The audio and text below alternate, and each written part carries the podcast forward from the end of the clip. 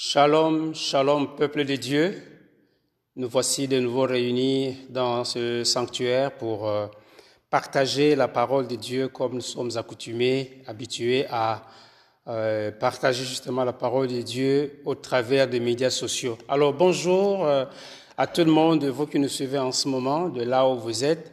Que le Seigneur puisse vous bénir abondamment, que le Seigneur soit avec vous, que le Seigneur vous fortifie vous accorde la santé, la joie, la paix, le bonheur dans votre milieu de vie, dans votre famille et dans ce que vous entreprenez pour la gloire du Seigneur.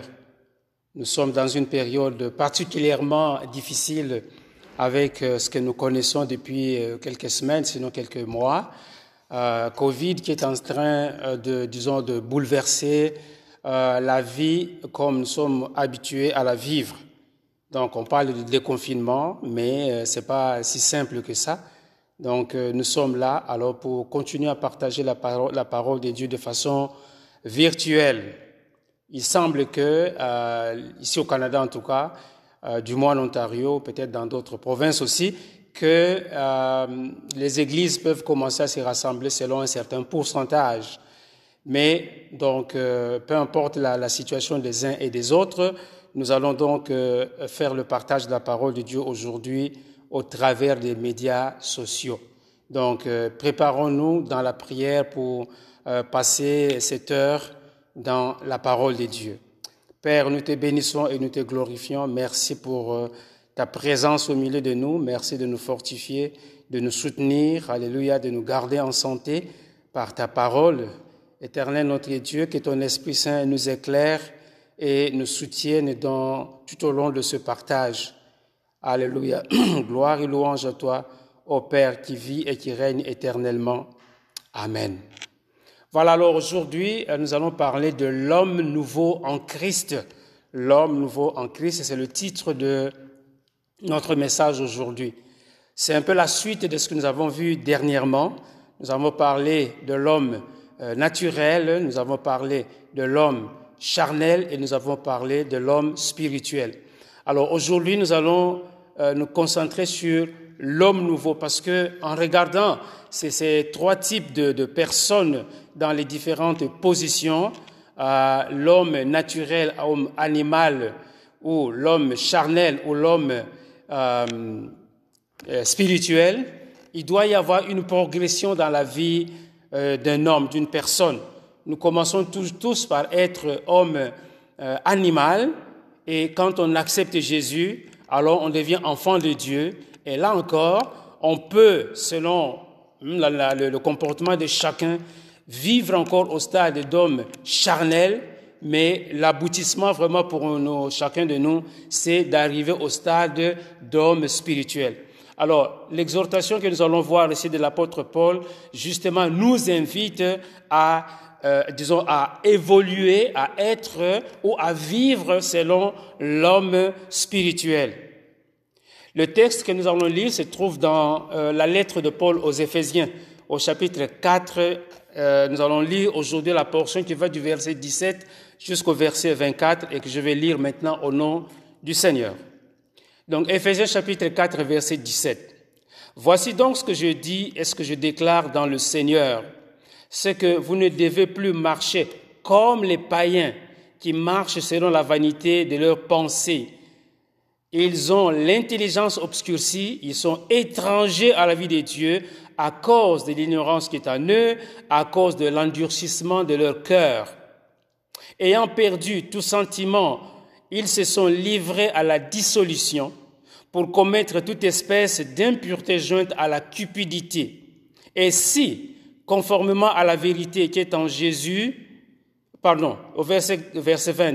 Mais vous, ce n'est pas ainsi que vous avez appris Christ, si du moins vous l'avez entendu, et si, conformément à la vérité qui est en Jésus, c'est en lui que vous avez été instruits à vous dépouiller, eu égard à votre vie passée, du vieil homme qui se corrompt par les convoitises trompeuses à être renouvelé dans l'esprit de votre intelligence et à revêtir l'homme nouveau créé selon Dieu dans une justice et une sainteté que produit la vérité. Alors, dans ce, texte, il y a, je voudrais passer rapidement sur certains mots qui peuvent être peut-être difficiles, et c'est pour cela que il est conseillé. Quand on utilise une version, généralement les gens utilisent Louis II, mais s'il y a des termes qui sont quelque peu difficiles, eh bien, on recommande d'aller regarder dans une autre version, comme français courant, comme semeur. Et donc, par exemple, ici, le mot dissolution. Le mot dissolution veut simplement dire vice.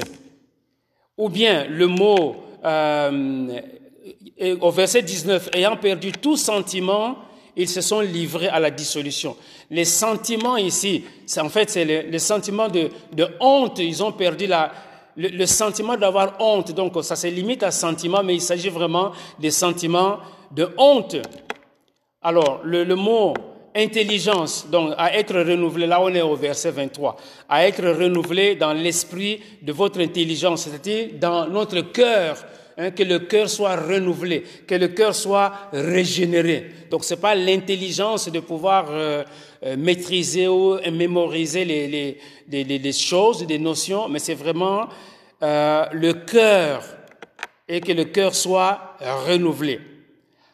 Alors, en parlant du, vice, hein, parce qu'il est, est dit que ils se sont livrés à la dissolution, c'est-à-dire au vice. Je voudrais m'arrêter à, ce mot vice. Quand on parle du vice, c'est vraiment quelque chose qui est euh, qui porte une intention mauvaise. Hein, vous vous rappelez, euh, rappellerez euh, quand il y a, en fait, dans les, les activités sportives, quand un, un, joueur, par exemple, pose un acte malencontreux, eh bien, on dit qu'il a, il a, il a, disons, il a posé un geste vicieux. Hein, par exemple, il a, placé sa jambe ou sa main de façon à empêcher que l'autre ne puisse évoluer. Donc, c'est une, euh, un, un, coup vicieux ou une posture vicieuse il s'est mis dans une position qui est vicieuse, c'est-à-dire qu'elle est teintée, elle est marquée par euh, une mauvaise intention.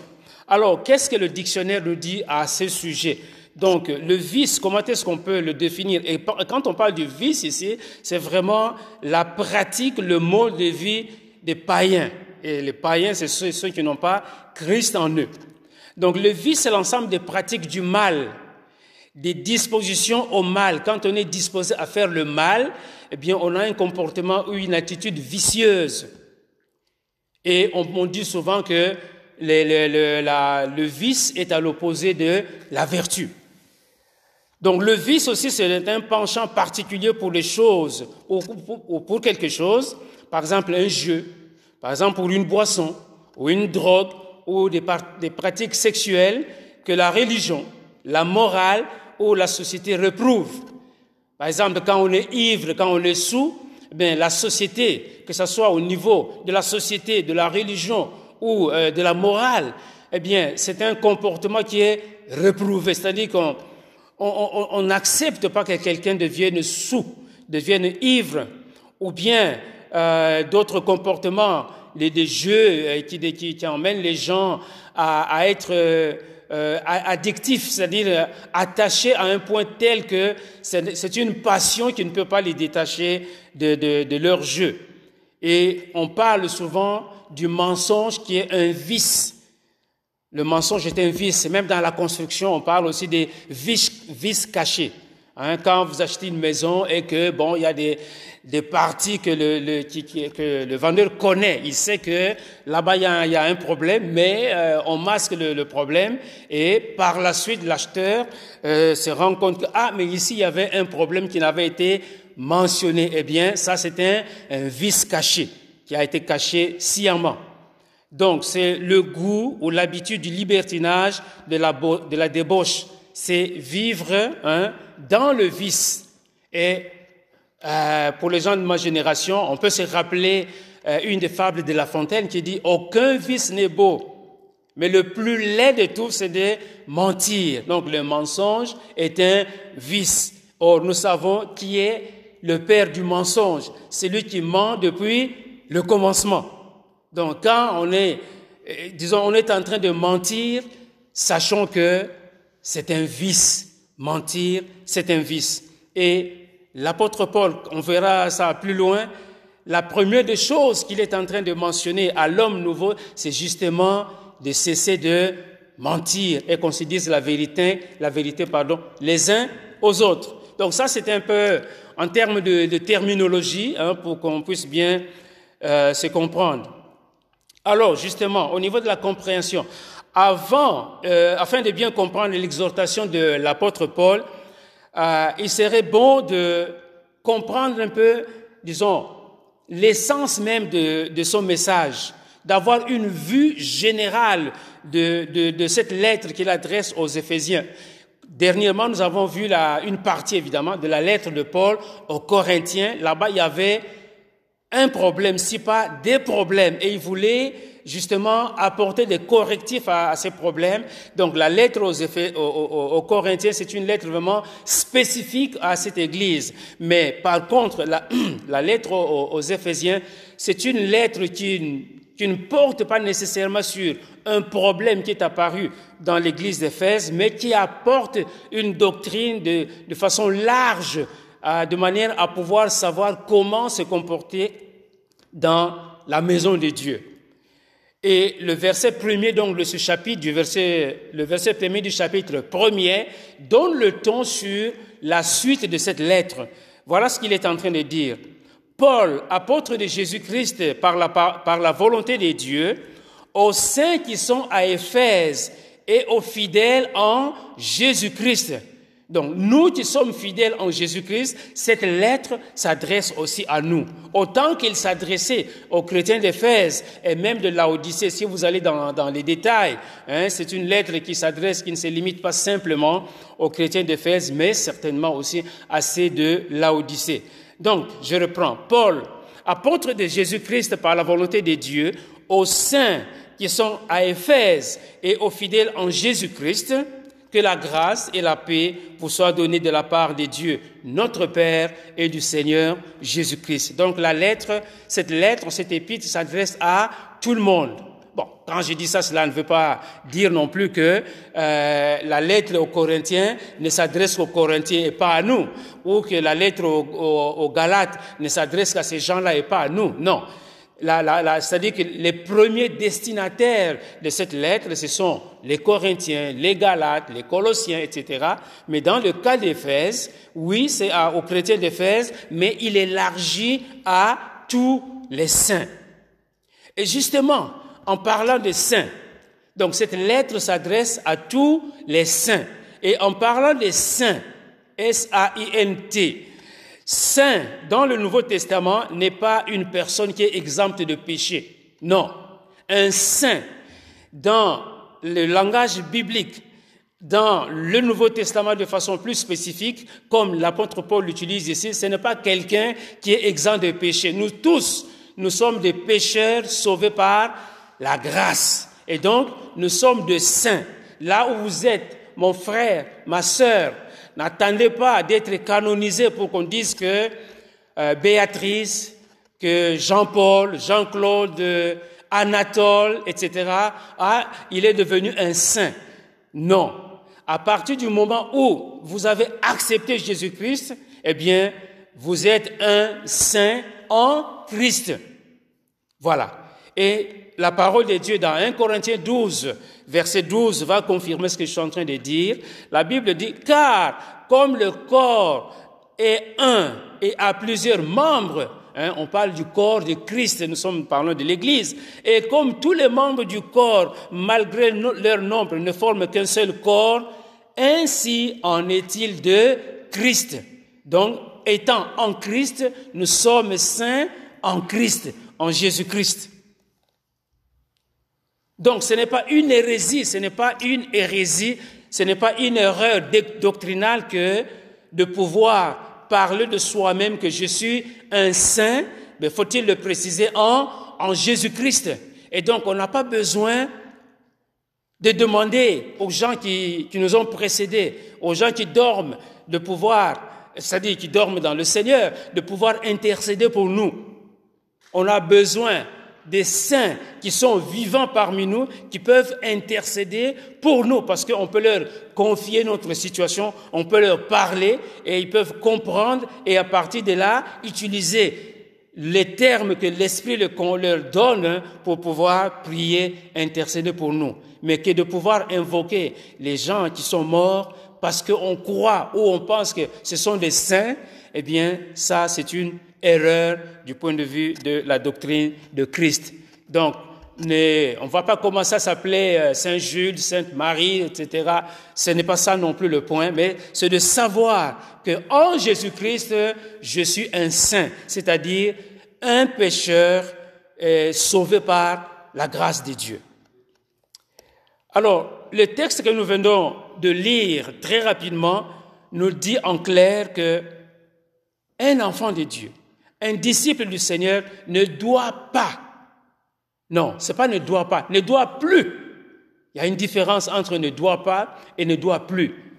Un disciple du Seigneur ne doit plus se conduire comme un non-croyant, qu'on appelle aussi un païen. Mais au contraire, un disciple de Jésus-Christ doit vivre dans une nouvelle vie en Jésus-Christ, non pas en lui-même, mais c'est en Jésus-Christ que nous vivons la nouvelle vie. Et vivre la nouvelle vie, c'est de pouvoir renoncer justement à cette vie ancienne. Parce que si vous prenez la ligne du temps, il y a euh, le moment où on est né, on grandit, et puis on vit, et un certain moment, on rencontre Jésus. Et à partir de ce point où on rencontre Jésus, alors il y a avant Jésus et après Jésus dans notre propre vie. Et donc, quand on rencontre Jésus, alors à partir de ce moment-là, on renonce à notre vie antérieure, parce que c'était une vie sans Christ. Et c'est dans ce type de vie que se trouvent les païens, malheureusement. Mais comme nous l'avons dit dernièrement, c'est pas fini. C'est pour cela justement que la parole de Dieu est annoncée pour que quand vous avez l'opportunité de pouvoir entendre la parole de Dieu, eh bien, d'ouvrir simplement le cœur en disant, Seigneur Jésus, à partir de, ce moment, eh bien, je te donne ma vie, dirige-moi, conduis-moi, je, vais t'entendre davantage chaque jour pour vivre en, en nouveauté de vie et ne plus avoir affaire à ma vie ancienne. Alors, euh, donc, pour euh, euh, le besoin de notre euh, partage, nous allons diviser notre texte en deux parties. La première partie, justement, nous allons un peu nous rappeler ce que nous avons dit à propos de, de l'homme charnel, hein, de ce que nous avons dit de l'homme charnel, parce que l'homme charnel, si vous voulez, c'est, c'est quelqu'un qui a accepté Jésus-Christ, mais à cause des événements du moment, à cause de certaines circonstances, à cause des épreuves, eh bien, fait, fait un retour dans le, disons, le régime de, de l'homme naturel. Donc, c'est ça, un homme charnel. Alors, donc, la première partie, donc, c'est de parler de la vie des païens. En quoi consiste la vie de païens? Et euh, je vais lire ce, ce, passage en, intercalant euh, certains éléments pour essayer un peu de, disons, d'alimenter notre compréhension de, de, ce passage. Parce que c'est une longue phrase et euh, que il faut, disons, ajouter des éléments euh, pour pouvoir euh, euh, comprendre le message que l'apôtre Paul est en train de nous donner ici. Donc, nous revenons, nous, nous, reprenons donc le passage du verset 17 jusqu'au verset 19. Donc, voici donc ce que je dis et ce que je déclare dans le Seigneur, c'est que vous ne devez plus marcher. Et quand il dit vous ne devez plus marcher, cela veut dire vous ne devez plus vivre vous ne devez plus vous, vous conduire. Vous ne, vous, ne devez plus marcher, vous ne devez plus vivre, vous, ne devez plus vous conduire comme les païens. On peut dire, on peut se poser la question, pourquoi ne plus nous conduire comme les païens? Parce que les païens marchent selon la vanité de, de leurs pensées. La vanité de leurs pensées, qu'est-ce que ça veut dire? Ben, la vanité de leurs pensées veut simplement dire qu'ils suivent leurs pensées qui sont vides de sens. Les païens suivent leurs pensées qui sont vides de sens. Mais à quoi Quelles sont les, caractéristiques que l'on peut retrouver chez les païens pour dire qu'ils suivent leurs pensées qui sont vides de sens ou des pensées qui sont vanités, de, vaines pensées? Eh bien, parce que ils ont l'intelligence obscurcie. Rappelez-vous, j'ai parlé de l'intelligence. L'intelligence, c'est pas la faculté de mémoriser les choses, mais c'est le cœur. Donc, sans Christ, le cœur de l'homme est obscurci. L'intelligence, l'intelligence qui est obscurcie. Quoi encore? C'est parce qu'ils sont étrangers à la vie de Dieu. Mais oui, mais c'est Dieu qui les a créés. Non, étrangers à la vie de Dieu veut simplement dire ils sont étrangers à la vie que donne, mais c'est la vie que Dieu donne en Jésus-Christ. Donc, le personnage central bien-aimé, c'est Jésus tout doit passer par Jésus-Christ pour être conforme, pour être dans la bonne relation avec Dieu. Donc, ils sont étrangers à la vie de Dieu, c'est-à-dire à la vie que donne Dieu par la personne de Jésus. Oui, mais à cause de quoi? Pourquoi est-ce qu'ils sont étrangers à la vie de Dieu? C'est parce que euh, ils sont ignorants. Ils sont ignorants, donc il y a l'ignorance qui est en eux. Et pourquoi est-ce qu'il y a l'ignorance en eux? C'est à cause de l'endurcissement de leur cœur.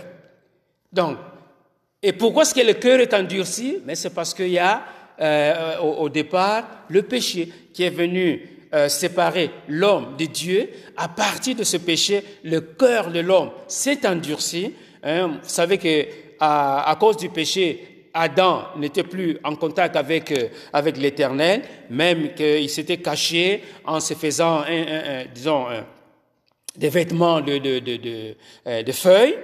Et donc, il y avait déjà en ce moment-là une certaine séparation qui était euh, déjà faite et établie entre Dieu et l'homme, Adam, à cause du péché. Donc, à cause du péché, le cœur de l'homme est endurci. Et à cause de cet endurcissement, son intelligence est obscurcie et comme l'intelligence est obscurcie, eh bien, la personne devient étrangère à la vie de Dieu, à la vie que, que donne Dieu. Et donc, la solution, ben, elle n'est pas loin, elle n'est pas compliquée, elle n'est pas difficile, et je ne cesserai de le répéter, c'est Jésus. C'est Jésus qui va rétablir, faire le pont. Donc, non seulement ils ont l'intelligence, euh, l'intelligence obscurcie, voilà, et ils sont étrangers à la vie de Dieu, eh bien, euh, le verset 19 nous dit que, ayant perdu tout sentiment, ça veut dire, cela ne veut pas dire qu'ils n'ont pas la joie, qu'ils ne sont pas, ils ne peuvent pas être tristes, mais on parle du sentiment, c'est-à-dire du sens moral. Ayant perdu tout sentiment, c'est-à-dire ayant perdu le sens moral eh bien, qu'est-ce qui s'est passé? Et ils se sont livrés à quoi? À la dissolution. Rappelez-vous, on a parlé de la dissolution, c'est-à-dire le vice. Ils se sont livrés euh, au, vice, c'est-à-dire à, l'inconduite. Donc, dissolution, vice, inconduite, eh bien, ce sont des synonymes.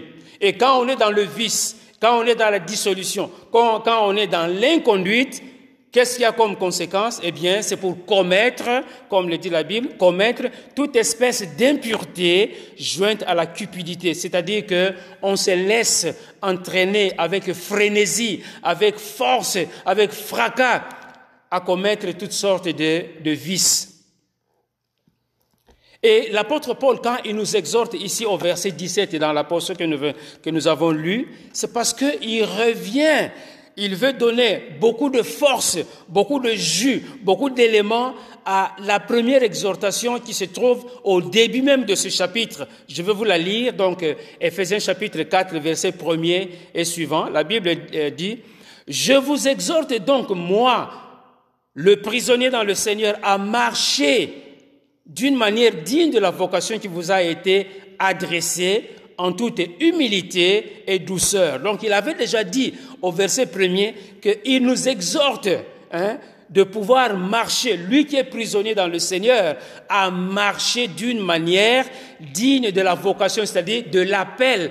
Christ nous a appelés, Dieu nous a appelés, eh bien, nous sommes, euh, il, nous, il nous exhorte à marcher d'une manière digne de la vocation qui nous a été adressée par Jésus-Christ. Comment en toute humilité et douceur, avec patience, vous supportant les uns les autres dans la charité, vous efforçant de conserver l'unité de l'esprit par le lien de la paix.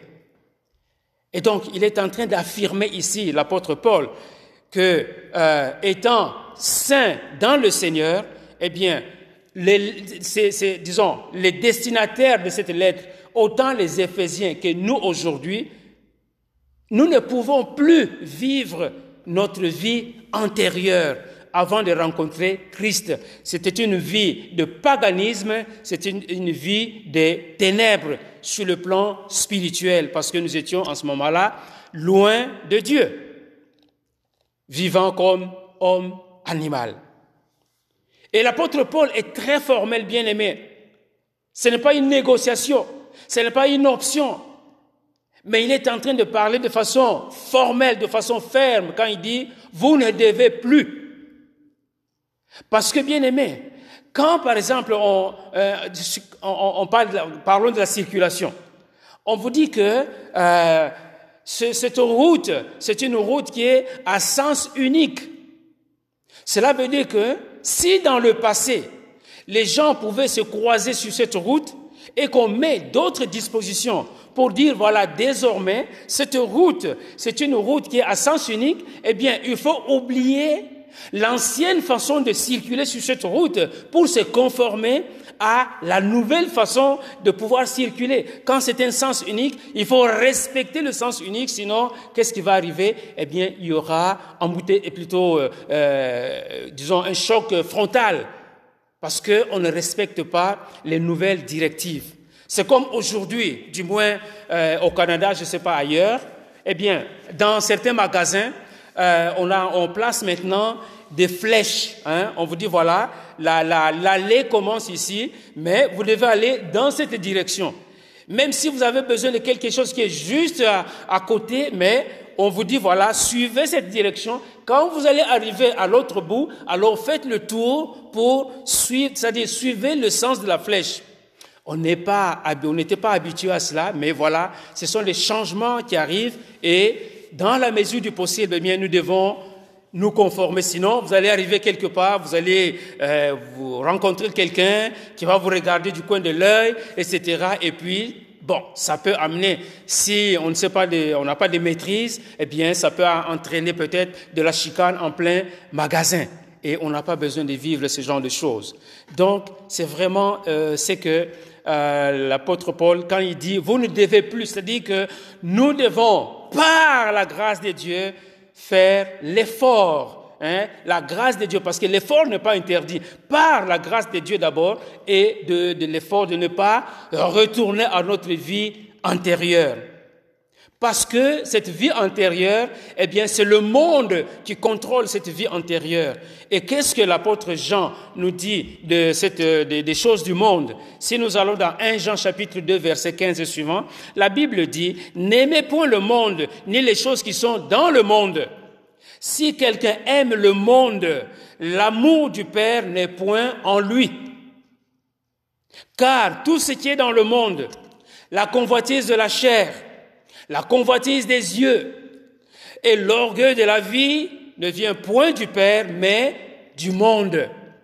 Donc quand on retourne dans le monde, quand on va chercher les éléments du monde, quand on va chercher la jouissance du monde, quand on va chercher le plaisir du monde, quand on va chercher la facilité du monde, eh bien, on est dans un de ces, de, ces éléments, soit la convoitise de la chair, parce qu'on veut satisfaire la chair, soit la convoitise des yeux, soit l'orgueil de la vie, hein, qu'on me voit que c'est moi qui, est la, hein, qui, qui, possède la plus belle voiture, la plus belle maison, la plus belle, etc., etc.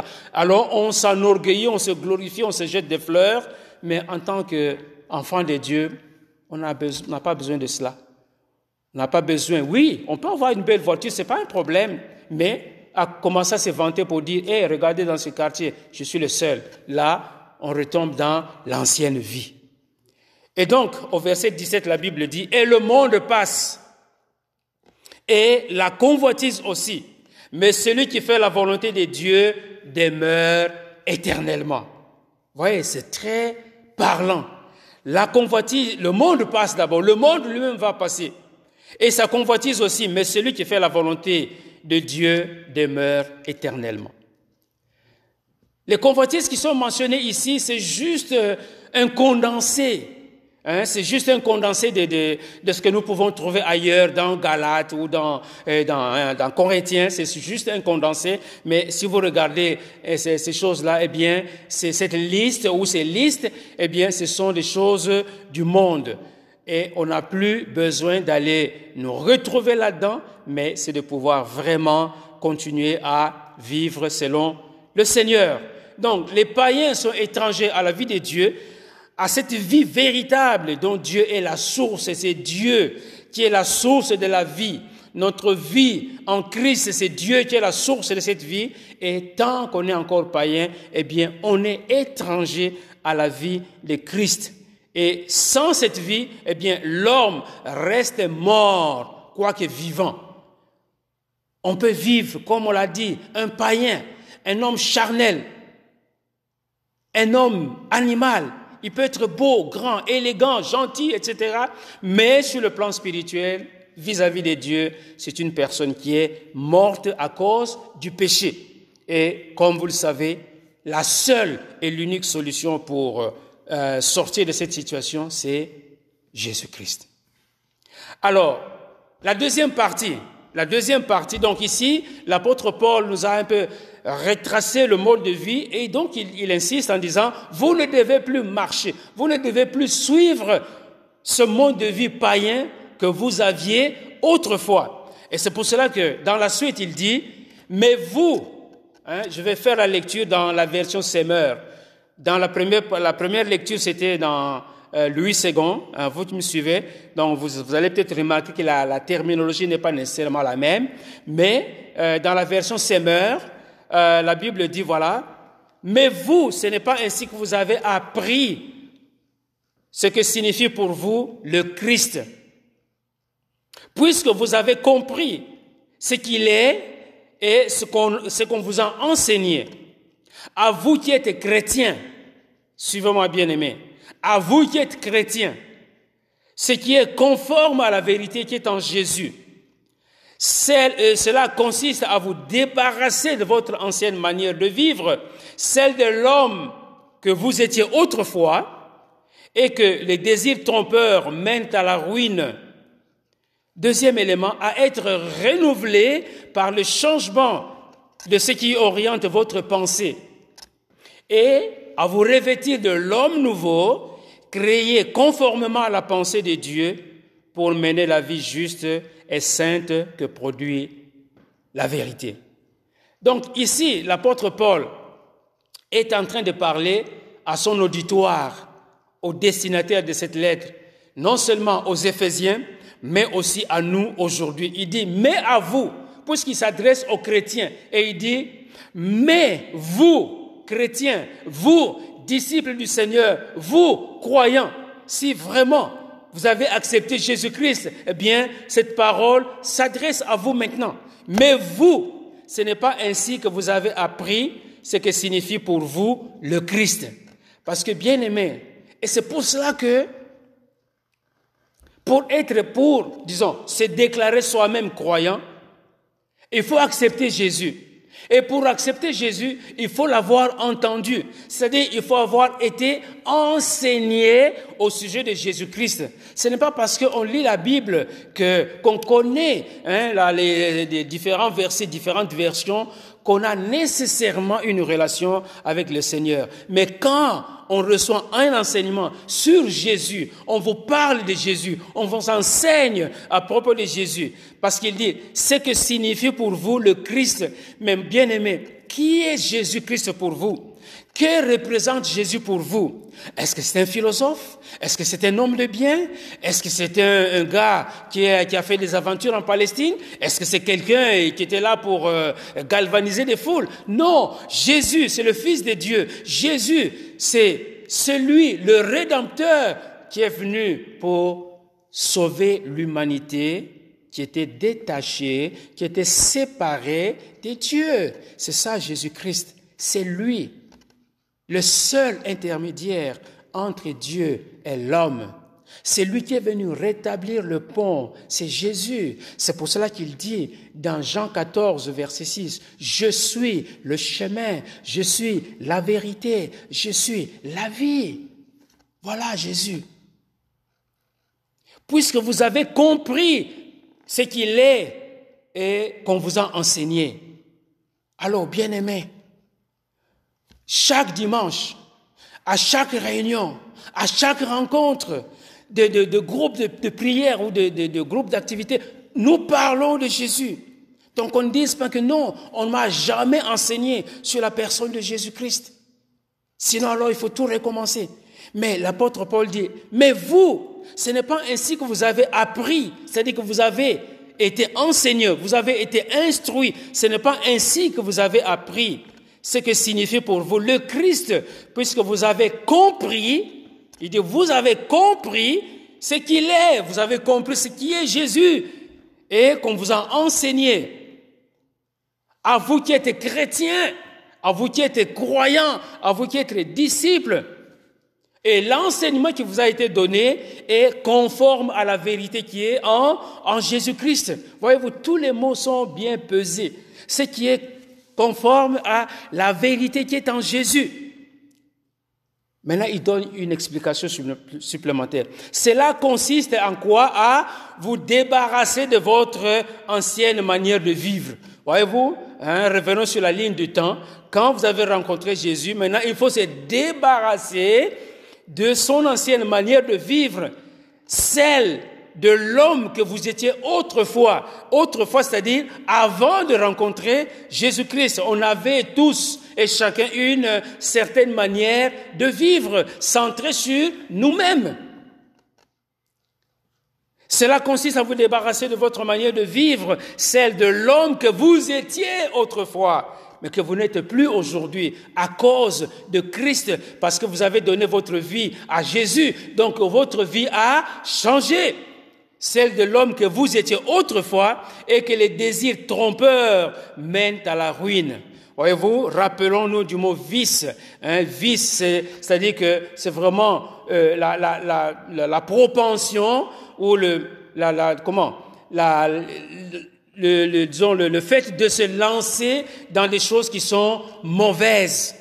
Hein, on a parlé d'un vice caché ou un geste vicieux, hein, si vous pouvez vous, vous, rappeler de cela. Donc cela consiste à vous débarrasser de votre ancienne manière de vivre, celle de l'homme que vous étiez autrefois, et que les désirs trompeurs mènent à la ruine. Quand on vole, quand on ment, quand on tue, quand on est jaloux, quand on colporte, eh bien, cela nous mène simplement à la ruine. Donc, première des choses qu'il mentionne, c'est nous débarrasser de notre ancienne manière de vivre. La deuxième chose, à être renouvelé par le changement de ce qui oriente votre pensée, c'est-à-dire renouvelé dans notre intelligence, être renouvelé dans notre cœur. Et troisièmement, à revêtir, à vous revêtir de l'homme nouveau, créé conformément à la pensée de Dieu pour mener la vie juste et sainte que produit la vérité. On est créé conformément à la pensée de Dieu. Ce n'est pas du recyclage. Non. Mais on est recréé. C'est pour cela que on parle de né de nouveau. On est recréé dans la pensée de Dieu ou selon la pensée de Dieu, bien aimé. Être renouvelé, il y a un changement dans notre cœur, il y a un changement dans nos pensées, il y a un changement dans notre entendement, à être renouvelé par le changement de ce qui oriente votre vie, et votre pensée, et à vous revêtir euh, l'homme nouveau créé conformément à la pensée de Dieu, et quand on est recréé, on est régénéré, on est renouvelé, euh, selon la pensée de Dieu, qu'est-ce qui arrive? Eh bien, on mène une vie juste et sainte que produit la vérité. Donc, quand on a été enseigné sur Jésus, ces trois choses, se débarrasser, être renouvelé et revêtir, doivent se produire dans la vie de chaque personne.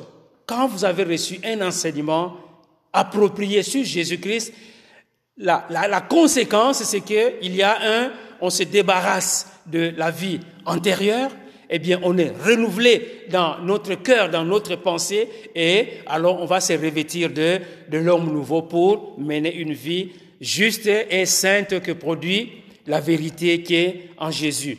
Donc, le Christ ne signifie pas la même chose. Hein. Quand on regarde d'un côté les païens et de l'autre côté euh, les, les, disciples du Seigneur ou les croyants, eh bien, le Christ ne signifie pas euh, le, la, la, même chose pour un païen et pour un croyant. Jésus, comme je l'ai dit tout à l'heure, est la, Jésus est la vérité concernant Dieu. Donc Jésus est venu pour nous présenter le Père, pour nous parler de Dieu, parce qu'il est l'image du Père. Et quand Jésus dit, qui m'a vu, a vu le Père, et donc au travers de la personne de Jésus, de son enseignement, de son ministère, de sa manière de vivre, de son sacrifice, eh bien, nous découvrons, nous apprenons à connaître le Père et sa pensée. Et quand on a appris Jésus, on finit par, comme je l'ai dit, se dépouiller du vieil homme de l'ancienne nature trompeuse pour revêtir l'homme nouveau. Quand on a Christ en nous, quand on est en Christ, il y a un changement qui doit se produire. Et il y a un changement qui se produit en nous. Il y a, on est régénéré, on est né de Dieu et on mène une vie juste et saine, ou plutôt sainte, devrais-je dire, une vie juste et sainte. Alors, après avoir appris Jésus, après l'avoir écouté, avoir, après avoir été instruit en lui, après s'être pénétré de la parfaite vérité morale qui est en Jésus-Christ, eh bien, euh, tout cela est vu par l'apôtre comme quelque chose de très grand, quelque chose d'immense, quelque chose de significatif, quelque chose de réel, quelque chose de vrai, à tel point que euh, ce qui doit découler de, de cela, c'est le dépouillement du vieil homme, c'est-à-dire l'abandon de l'ancienne manière de vivre de l'homme déchu au profit de quoi? Du revêtement de l'homme nouveau. Pour parler hein, euh, du dépouillement du vieil homme, nous allons prendre le cas de, euh, comment euh, de Bartimée. Nous allons prendre le cas de, de Bartimée pour donner, nous donner une image hein, que l'on peut saisir. Alors, allons dans Marc chapitre 10, verset 46. La parole de Dieu dit, ils arrivèrent à Jéricho. Et, lorsque Jésus en sortit avec ses disciples et avec une, une assez grande foule, le fils de Timée, Bartimée, mendiant aveugle, était assis au bord du chemin.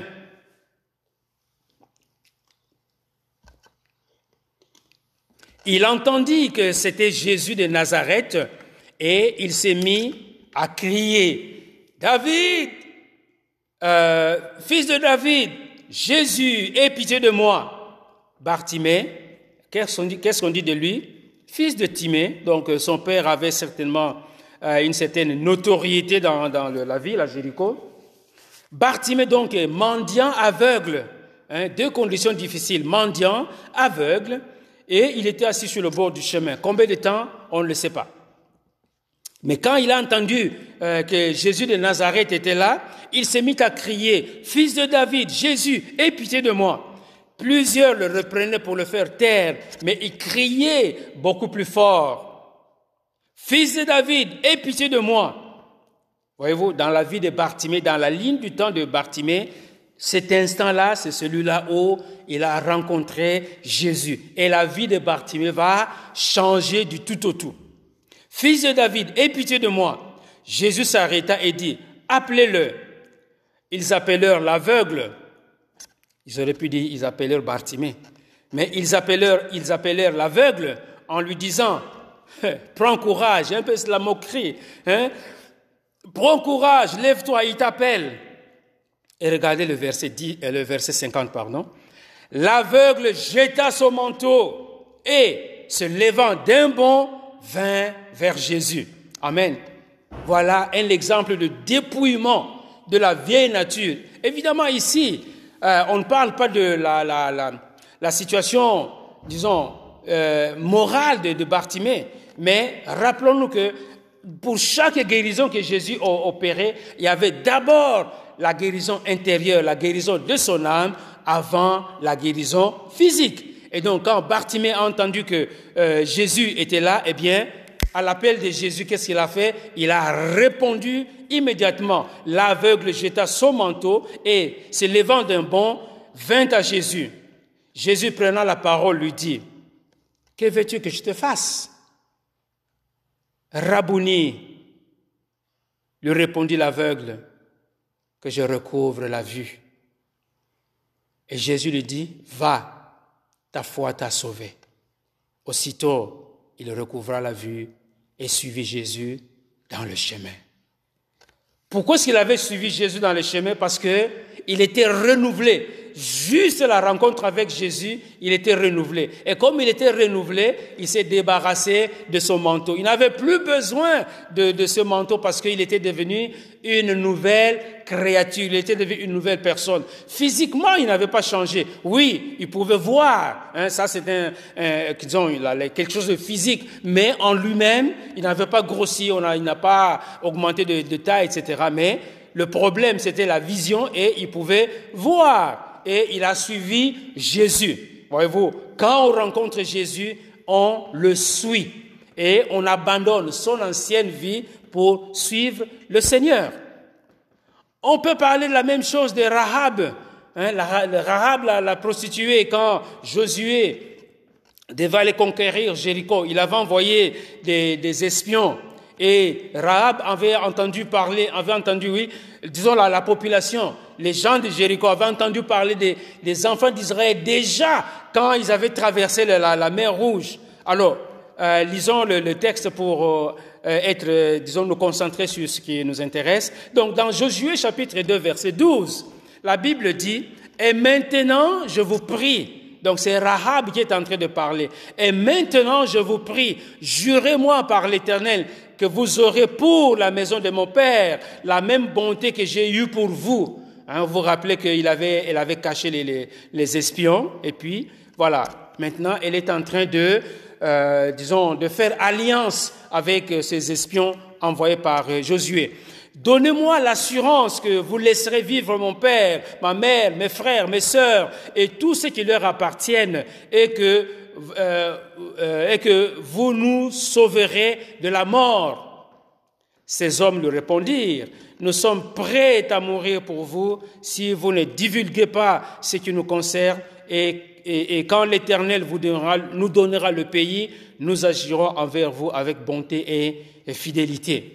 Donc voilà, Rahab, au lieu de, de dire, voilà, euh, ben moi, je suis de Jéricho, je vais protéger ma ville, je vais exposer ces gens-là, elle elle s'est associée au peuple de Dieu, elle s'est associée au, euh, à la nation juive pour, parce qu'elle a reconnu que le Dieu des Juifs, c'était le Dieu qu'il fallait suivre et qu'il fallait abandonner la manière de vivre de Jéricho dans le paganisme. Donc, voyez-vous, on peut multiplier les exemples pour nous montrer qu'il euh, y a un avant et il y a un après. La vie de Rahab, Rahab, elle était prostituée jusqu'à un certain moment, mais quand ces gens-là sont arrivés, bien sûr, ce n'est pas Jésus, mais Jésus était, disons, euh, c'est comme un précurseur dans cette situation. Hein? Jésus n'était pas encore là, mais c'est Dieu, c'est la parole de Dieu qui était là. Et quand il a, elle, a, rencontré le peuple de Dieu, elle s'est associée au peuple de Dieu pour abandonner tout ce qui était de sa culture, de, de sa nation, de, son peuple à Jéricho, pour maintenant suivre les enfants d'Israël. Et la grâce de Dieu a fait que, eh bien, elle compte parmi les descendants de notre Seigneur Jésus-Christ, Rahab, la prostituée. On peut dire la même chose de euh, la, Samaritaine au puits de, Jacob. Quand elle a rencontré, a rencontré Jésus, eh bien, elle a abandonné son ancienne vie parce qu'elle a même invité les gens de sa ville pour dire, venez voir celui-ci, ne serait-il pas le Christ, ne serait-il pas le Messie? Eh bien, à partir de là, sa vie a complètement changé. Et on peut dire ainsi euh, des, des, autres qui ont, dont on a vu un changement dans leur vie. Alors que c'était des, bad boys, alors que c'était des personnes avec une mauvaise vie, mais en rencontrant Jésus, en rencontrant la parole de Dieu, eh bien, il y a eu renouvellement, dépouillement. Et quand on se dépouille de, de, de la vieille nature, eh bien, on ne reste pas nu, on ne reste pas vide, Qu'est-ce qui se passe? Ce sont des choses qui se passent simultanément. Quand on se dépouille de la vieille nature, eh bien, on va revêtir Christ. Parce qu'on ne peut pas rester comme ça. Vous avez rencontré Jésus, eh bien, la vieille nature, vous vous en débarrassez. Vous jetez votre manteau comme, euh, euh comme Bartimée. Mais qu'est-ce qui va se passer? Eh bien, vous allez revêtir Jésus-Christ en ce moment-là. Donc, c'est pas que, bon, à, à 12 heures, hein, je me débarrasse de, de mon ancienne vie, et puis je vais attendre le lendemain pour revêtir l'homme nouveau. Non, ce sont des choses spirituelles, et c'est spirituellement qu'il faut les comprendre, qu'il faut les saisir. Donc, à moins qu'on joue à, à, je ne sais pas à quel jeu, mais si vraiment on a compris qui est Jésus, eh bien, dès l'instant qu'on accepte Jésus, la vie ancienne doit partir. Bien sûr, il faut travailler là-dessus. Et c'est ce que nous appelons là la sanctification. Parce que n'oublions pas que un saint, c'est un pécheur sauvé par la grâce. Donc, c'est sûr qu'on va commettre péché ici et là, mais on ne pratique plus le péché. On ne vit plus dans un monde de péché, mais il peut arriver que hum, il y a un péché qui vient euh, nous, nous, nous hanter. Et donc, au niveau du revêtement de l'homme nouveau, on peut voir ce revêtement dans les passages comme celui-ci. Euh, dans Romains chapitre 13, verset 13 et suivant, la Bible dit, marchons mais honnêtement. Donc, quand on a accepté Jésus, marchons honnêtement comme en plein jour loin des excès et de l'ivrognerie, de la luxure, de l'impudicité, des querelles et de jalousie, mais revêtez-vous du Seigneur Jésus-Christ et n'ayez pas soin de la chair. Sarkikos, n'ayez plus soin de la chair pour en satisfaire les convoitises. La chair doit se soumettre à l'Esprit de Dieu. Dans Galates chapitre 3, verset 25, la Bible dit, La foi étant venue, nous ne sommes plus sous ce pédagogue, c'est-à-dire le pédagogue, c'est la loi, hein? la foi versus la loi. La foi étant venue, nous ne sommes plus sous ce pédagogue, car vous êtes tous fils de Dieu par la foi en Jésus-Christ. C'est par la foi en Jésus-Christ. Vous tous qui avez été baptisés en Christ, vous avez revêtu Christ. Amen. Vous tous qui avez été baptisés euh, en Christ, vous avez revêtu Christ. Donc, revêtir l'homme nouveau, c'est littéralement s'habiller, hein, s'habiller de Jésus-Christ, se couvrir de Jésus-Christ, être dans le manteau de Jésus-Christ, hein, être dans le, le scaphandre de Jésus-Christ, comme l'a fait ou l'ont fait Rahab, d'une part en s'associant au peuple de Dieu, et Bartimée, eh bien, en suivant directement Jésus, comme cela nous a été dit tout à l'heure. Donc, le, euh, nouvel homme devient ainsi, devient tel par son union avec Jésus-Christ d'abord, et alors, à partir de cette union, eh bien, tout va découler de cela. C'est pour cela que, pour terminer, bien aimé, l'homme nouveau, eh bien, l'homme nouveau, le Seigneur nous fait grâce de pouvoir nous débarrasser. Il faut le vouloir, il faut le demander. Seigneur, aide-moi à me débarrasser de la vie de mensonge. Aide-moi à me débarrasser de la cupidité. Aide-moi à me débarrasser du vol. Aide-moi à me débarrasser de la pédophilie. Aide-moi, aide-moi, aide-moi. Et en demandant de l'aide comme ça, c'est au travers de la parole de Dieu. On lit la parole de Dieu, on s'instruit dans la parole de Dieu, on cherche à connaître davantage Jésus-Christ, on demande, on prie, on intercède. Et chaque jour, quand nous faisons cela, eh bien, c'est comme euh, une image que j'aime bien. Vous avez un verre de, Coca-Cola et vous, le mettez, le Coca-Cola est d'habitude noir, de couleur sombre, vous le mettez sous un robinet d'eau claire et quand l'eau claire va rentrer euh, au fur et à mesure dans, dans le, le verre, on va voir que la couleur noire, sombre de, du Coca-Cola va laisser la place à l'eau claire. Et donc ça se fait progressivement. Et donc si on peut intérioriser cette image, c'est que quand on s'expose à la parole de Dieu, on finit par euh, laisser partir, laisser, euh, disons, se débarrasser de la vieille souillure. C'est pour cela que nous devons nous débarrasser de notre vieille nature pour vraiment revêtir Christ et marcher en unité de vie, euh, avec lui.